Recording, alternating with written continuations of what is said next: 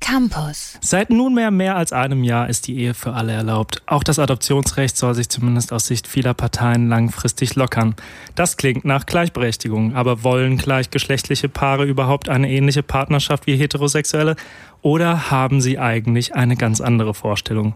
Mit dieser Frage haben sich zwei Sozialforscher der Uni Köln mal befasst und einer von beiden ist jetzt hier bei uns zugeschaltet, Professor Dr. Carsten Hank.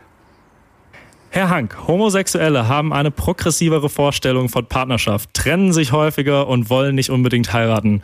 Woher kommt diese Vorstellung oder dieses Vorurteil? Na, das mag zum einen äh, daher kommen, dass äh, bis vor kurzem in Deutschland, aber eben auch in vielen anderen Ländern Homosexuelle äh, überhaupt nicht die Möglichkeit hatten, in gleichem Maße wie ähm, Heterosexuelle institutionalisierte Partnerschaften, vor allem also eben in Form äh, von einer Ehe einzugehen.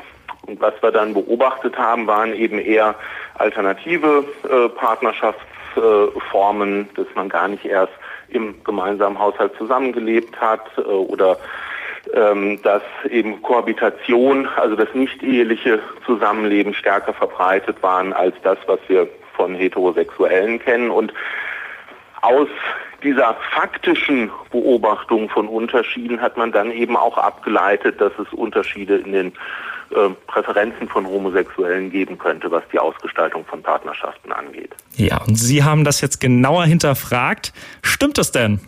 Können Sie das so sagen? Ähm, nein, äh, das können wir nicht so sagen. Wir finden ähm, vor dem Hintergrund der Erwartungen, über die wir gerade gesprochen haben, ähm, erstaunlich starke Ähnlichkeiten zwischen Homosexuellen und Heterosexuellen im Hinblick auf ihre Erwartungen an Partnerschaft, aber auch ähm, an Elternschaft.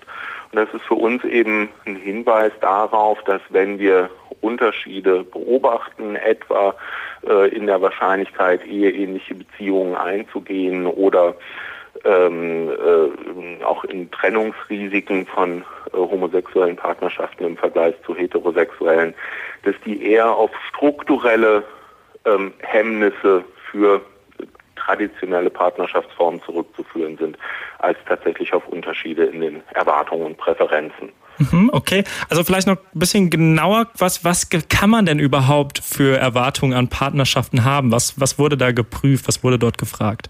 Also was wir uns angeschaut haben, äh, waren äh, Erwartungen an emotionale Nähe, an Autonomie in der Partnerschaft, an die Frage, inwieweit man in einer Partnerschaft ähm, praktisch oder emotional ähm, unterstützt wird, ähm, inwieweit äh, man erwartet, dass ähm, äh, es äh, dass der Partner im sozialen Netzwerk oder auch in der Familie akzeptiert wird oder nicht.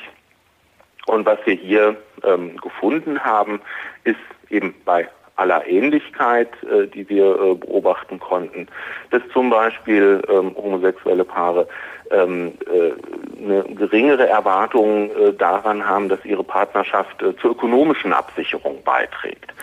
Ähm, das lässt sich aber eben dadurch erklären, dass wir in homosexuellen Partnerschaften ein geringeres Ausmaß an Spezialisierung, was die Arbeitsteilung angeht, beobachten können als in, in äh, heterosexuellen Partnerschaften.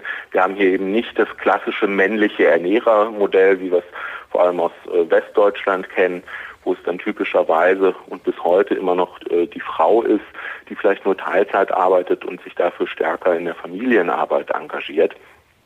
Weil wir das so in homosexuellen Partnerschaften nicht beobachten können, ist eben auch entsprechend die Erwartung daran, dass vielleicht auch überhaupt die Notwendigkeit in der Partnerschaft ökonomisch abgesichert zu werden, etwas ähm, geringer.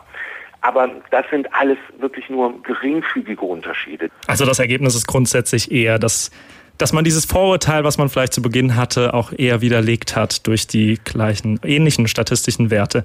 Äh, was bedeutet das dann jetzt für die für die Realität? Kann man aus diesen Ergebnissen irgendwas ziehen, was äh, was in der Realität letztendlich sich verändern könnte?